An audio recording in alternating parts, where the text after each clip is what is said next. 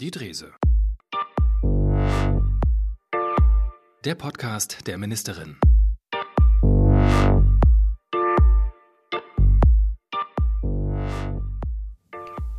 Ja, neues Jahr, neues Glück und auch die Drese ist zurück.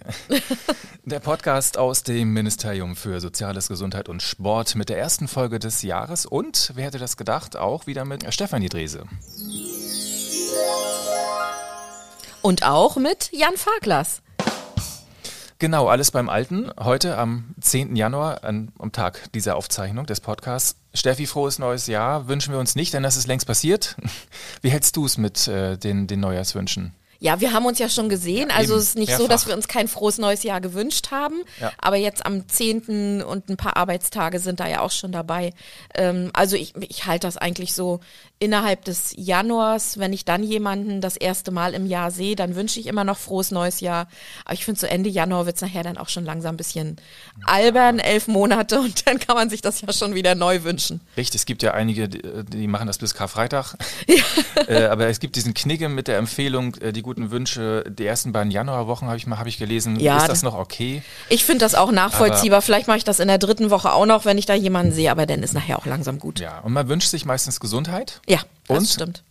Eleganter geht es eigentlich gar nicht.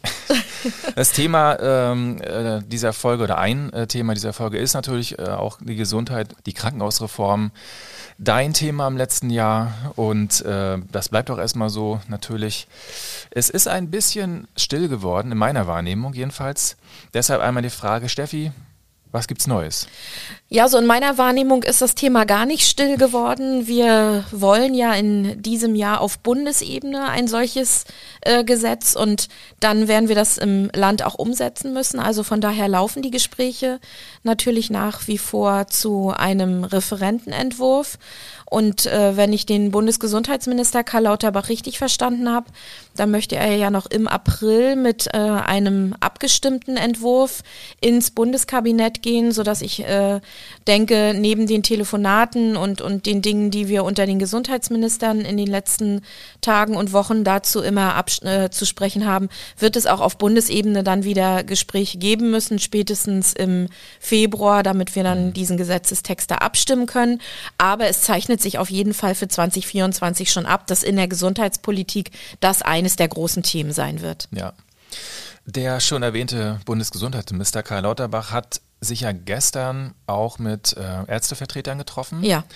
Viele Hausärzte klagen ja äh, über eine Dauerbelastung, viel zu viel Bürokratie, zu wenig Geld, sind frustriert von Abrechnungsregularien. Äh, Ärzteverbände haben ja auch äh, mit Protesten oder haben auch aufgerufen, Praxen äh, zu schließen zwischen den Jahren. Mhm. Aber nun ist ja die Bundesregierung ganz aktuell den Ärzten ein Stück entgegengekommen würde ich sagen. So kann man es, glaube ich, formulieren. Wie ist, wie ist deine Positionierung dazu?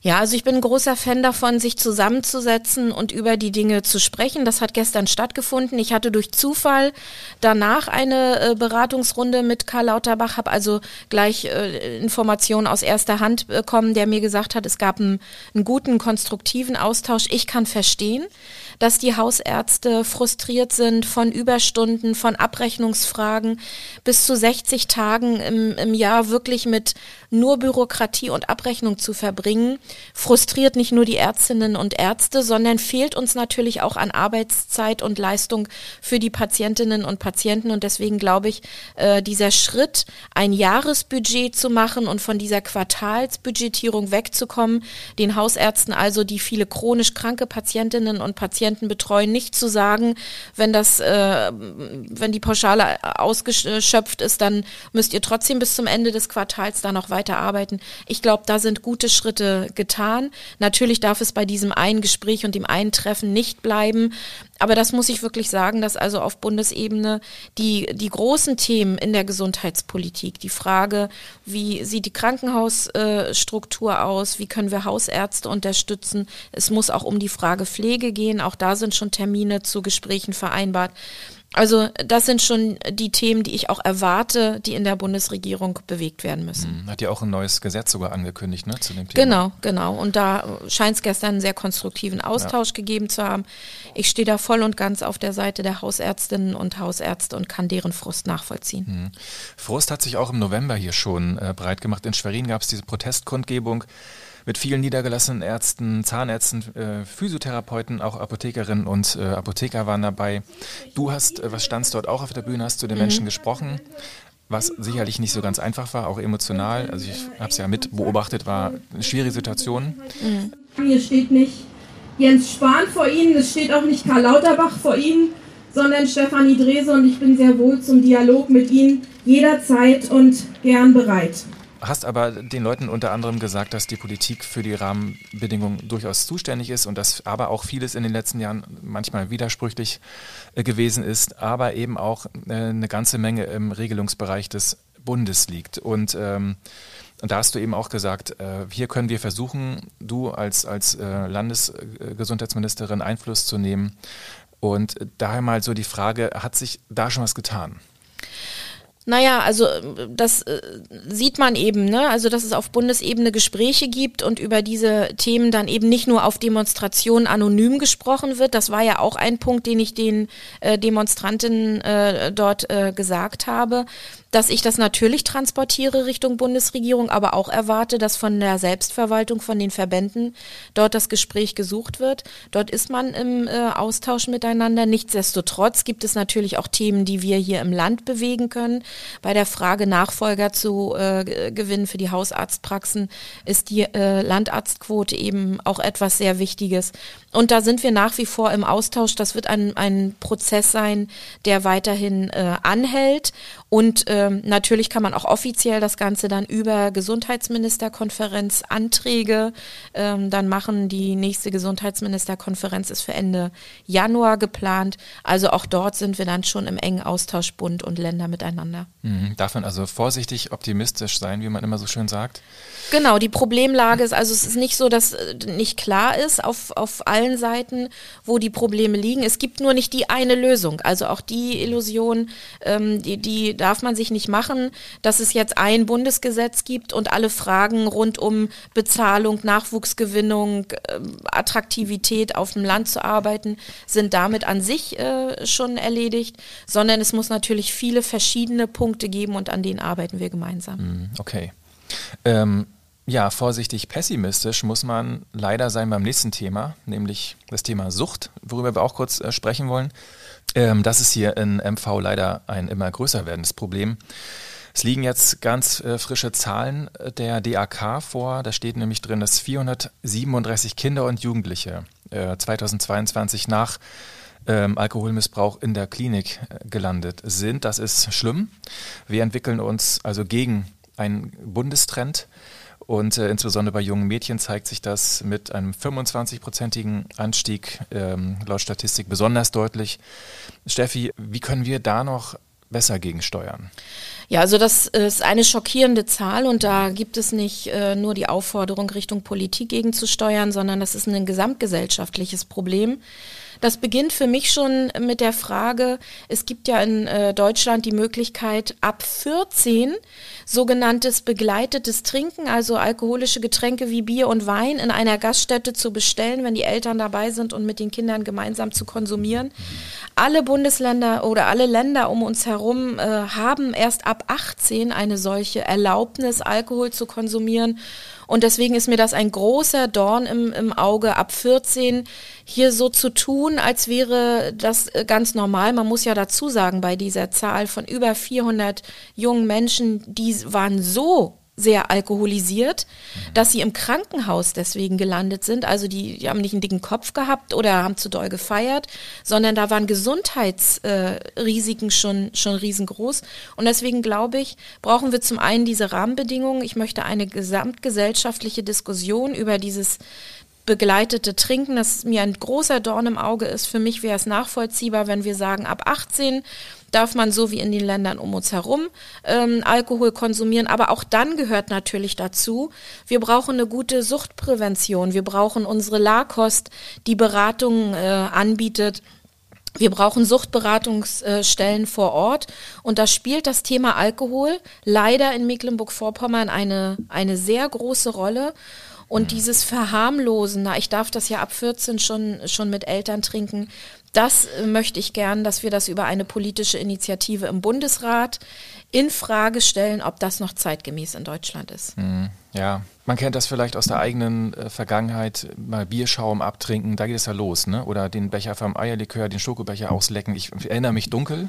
Ja, an, mit solchen Dingen geht es los. Genau. Und ich glaube, junge Leute sind auch, also sie müssen mutig sein, in einer Situation, wo man gemeinsam feiert, zu sagen, ich möchte nichts trinken. Ja. Und das an sich ist, ist schon das Problem. Also ich bin äh, der Krankenkasse DRK da dankbar, die ja schon seit Jahren dieses Programm Bund statt Blau äh, macht, wo man also mit, mit Kunst äh, die Jugendlichen dazu bringt, auf die Gefahren von Alkoholmissbrauch hinzuweisen. Ja. Und das stärkt in so einer Gruppe natürlich auch, wenn das Thema dort schon mal aufgekommen ist, nicht zu sagen, Mensch, du bist der Außenseiter, der nicht trinkt, sondern umgekehrt. Mhm. So müsste sich das ja. Äh, Ganze entwickeln. Ja, richtig. Aus der eigenen Erfahrung kennt man das auch von Partys. Wenn du sagst, du trinkst heute nicht, obwohl du eigentlich auch nicht fahren müsstest, du willst es einfach nicht und musst dich tatsächlich rechtfertigen. Das ist dieser soziale Druck, der eigentlich muss es genau andersrum sein. Ne? Ja, und deswegen ist es eben nicht nur eine politische Frage. Genau. Natürlich werden wir mit dieser Bundesratsinitiative ja. die Streichung anregen, aber es gehört dazu eben auch eine Diskussion und ein Hinterfragen, wie wollen wir als Gesellschaft Gesellschaft eigentlich auf solche Gefahren wie Alkohol hinweisen mhm. und dass wir dort etwas tun müssen, zeigen diese Zahlen. Ja, dann hoffen wir mal, dass sich da das doch endlich mal anders entwickelt als, also vielleicht mal mit dem Bundestrend, das wäre ja mal was anderes, äh, was Neues und auch was sehr Erfreuliches. Mhm. Gut, ähm, wir wechseln erneut das Thema. Okay, das ähm, geht ja heute Schlag auf Schlag. Es ist viel. Mecklenburg-Vorpommern hat im November ja die Bundesratspräsidentschaft von Hamburg übernommen, das ist bekannt. Mhm.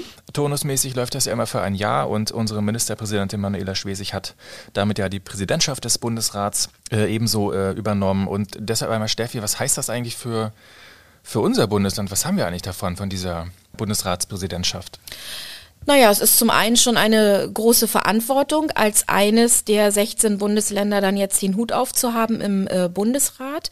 Aber natürlich gehört dazu auch, dass wir den Höhepunkt am 3. und 4. Oktober in äh, Schwerin, in unserem Bundesland, haben werden mit den Feierlichkeiten zum Tag der deutschen Einheit und äh, dort dann eben auch die Gelegenheit nutzen können, Besucherinnen und Besucher aus der ganzen Bundesrepublik auf Dinge hinzuweisen, die wir in Mecklenburg-Vorpommern gut machen die norddeutsche Bescheidenheit mal ein wenig abzulegen und zu zeigen, was wir hier eigentlich alles können. Mhm. Für das Sportministerium, für das Sozialministerium haben wir da schon Ideen mit, mit inklusiven Wettbewerben.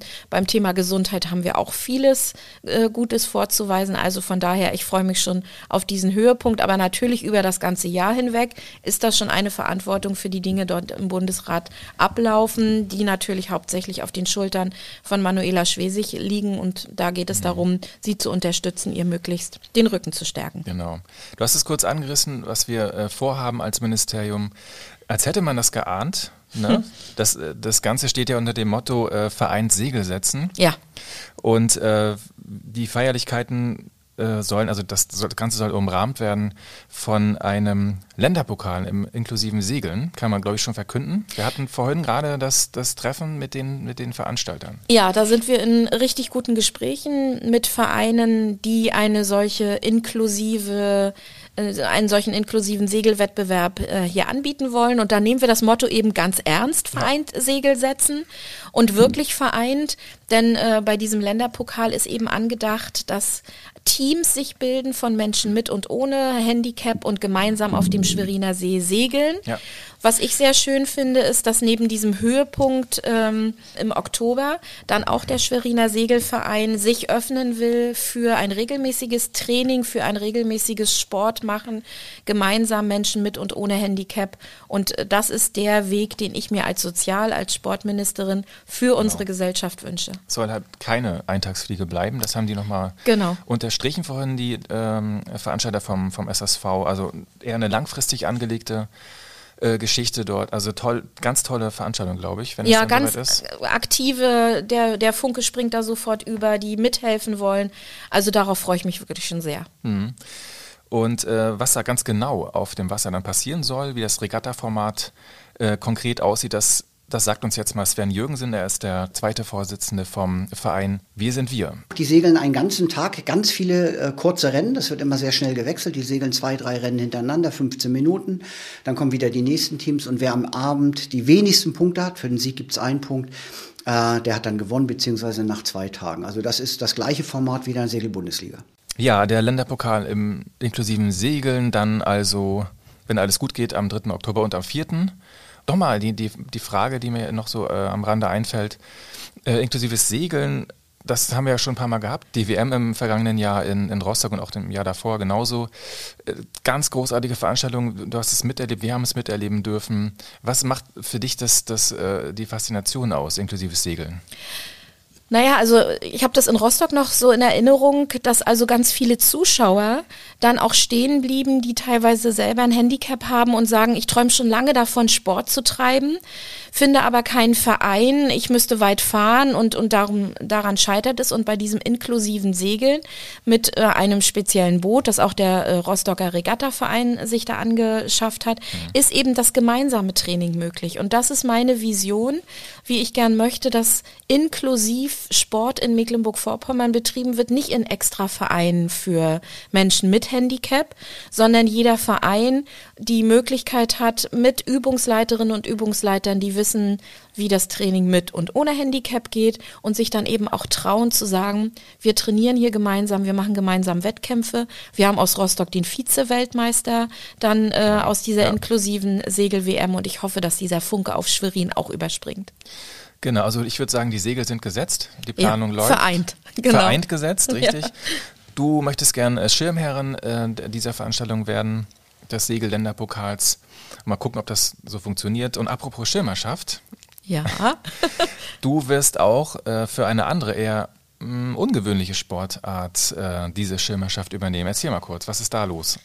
Ja, da habe ich die Anfrage vom Hundesportverein Güstrow bekommen. Und zwar findet die Weltmeisterschaft der Fährtenhunde 2024 hier bei uns in äh, Mecklenburg-Vorpommern im April in Linstow statt. Und ich habe mich über diese Anfrage sehr gefreut. Ich bin ja selber Hundebesitzerin. Ja. Jetzt würde ich nicht unbedingt sagen, dass mein Hund als Fährtenhund geeignet wäre. Manchmal wundere ich mich, äh, wenn wir irgendwie unterwegs sind, was er alles so nicht riecht. Ähm, also äh, da würde ich schon ausfallen. Ich kann da nur Zuschauer sein, aber ich freue mich sehr darüber, dass eben auch der Hundesport mit so einem hochrangigen Event hier in Mecklenburg-Vorpommern dann zu Hause ist.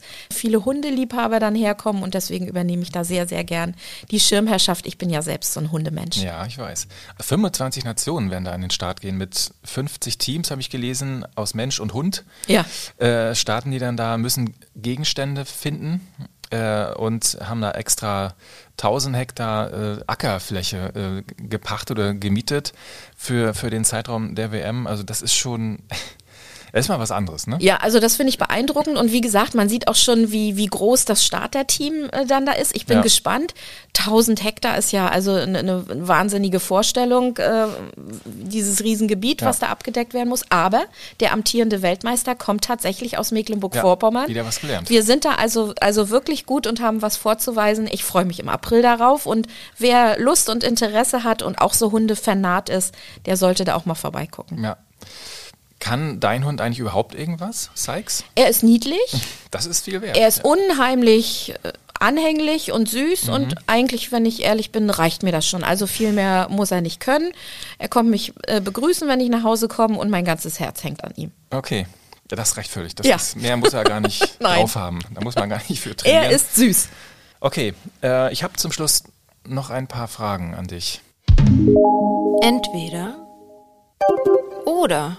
Das ja. hatte ich mir gedacht. Hatten wir dieses Jahr auch noch gar nicht. Also Hund oder Katze, das brauchst du nicht zu stellen, haben wir ja eben schon geklärt, Hund. Das habe ich schon mal gefragt, ist aber lange her. Okay, alles klar. Und da hast du mich, glaube ich, gar nicht groß ausreden lassen, das kam schon so. Ja.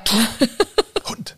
Okay, aber so einfach wird es nicht. Okay, das dachte ich mir. Glaube ich. Mhm. Ähm, nicht gucken. nee, nee, nee, warte, leg warte. los. Warte mal einmal hier. So. Ich gucke nicht, ich gucke nicht, ich sehe das gar nicht. Gut. Geht los. Ja. Inklusive Segelländerpokal oder WM der Fährtenhunde. Das ist ja, also das ist eine, eine harte Frage, aber das politische und wie ich mir die Vereine vorstelle, habe ich ja eben schon begründet und deswegen inklusive Segelwehren. Okay. Äh, Nordkorea oder Nordkorea? Ach Gott. Nordkorea. Radio oder Podcast? Oh, das ist eine schwierige Entscheidung. Ich bin ja auch großer Radio-Fan, aber Podcast, also von unserem mal abgesehen, der natürlich, ja, mein, mein Herz hat. Ich werde immer mehr zum Podcast-Hörer. Oh, ja. ich hätte jetzt nicht, hätte genau andersrum getippt. Nee, Podcast. Weil du hm. auch viel Auto fährst und Ja, da, da läuft, nee, da läuft nicht immer Radio, also da läuft neuerdings auch mal der ein oder andere Podcast. Okay. Mhm. Klimakleber oder Bauernproteste? Oh, das ist auch schwierig. Also äh, beide Themen äh, zum äh, Protest haben ihre Berechtigung.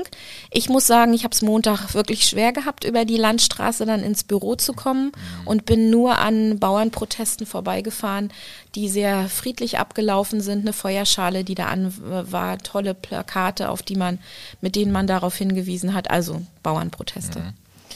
Kurz äh, zurück zum Jahreswechsel. Raclette oder Fondue? Ich bin der Raclette-Typ. Also ich finde, bei Fondue isst man sich irgendwie hungrig. Ich brauche gleich eine ganze Pfanne voll mit Essen. Ich finde aber dieses Gesellige und, und Zusammensitzen und jeder stellt sich sowas zusammen, ist ganz toll. Also Fondue ist auch nicht schlecht, aber bei uns gibt's tatsächlich ne? Ich Raclette. glaube auch. Äh, letzte Frage. Kaiser Franz oder King Charles? Boah, Kaiser Franz, also äh, und zwar muss, muss ich dazu sagen, ich bin vor vielen, vielen Jahren mal im Sportmuseum in Köln gewesen und da liefen so auf, auf Videoleinwänden Spielzüge von Franz Beckenbauer. Und ich will mich jetzt nicht als großen Fußballexperten bezeichnen, aber da bin ich wirklich dran hängen geblieben und dachte, mein Herr, also lieber Mann, was macht der denn da mit dem Fußball? Und seitdem bin ich also wirklich begeistert von Franz Beckenbauer.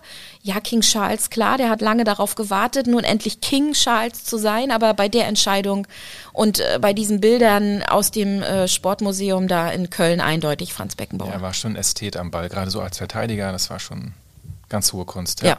ja.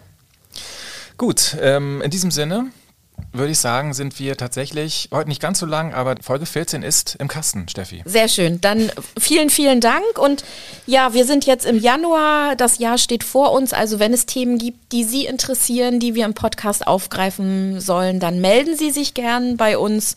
Und natürlich wünsche ich auch allen Folgenden unserer äh, Podcast-Serie, allen Zuhörerinnen und Zuhörern viel Gesundheit für 2024. Ja, schließe ich mich gerne an. Und äh, du hast es schon gesagt, Angebot steht.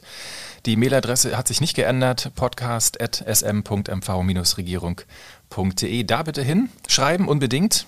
Und dann gibt es die 14. Folge am 14. Januar. Richtig. Ich freue mich. Und dann hören wir uns bald wieder. Tschüss. Tschüss.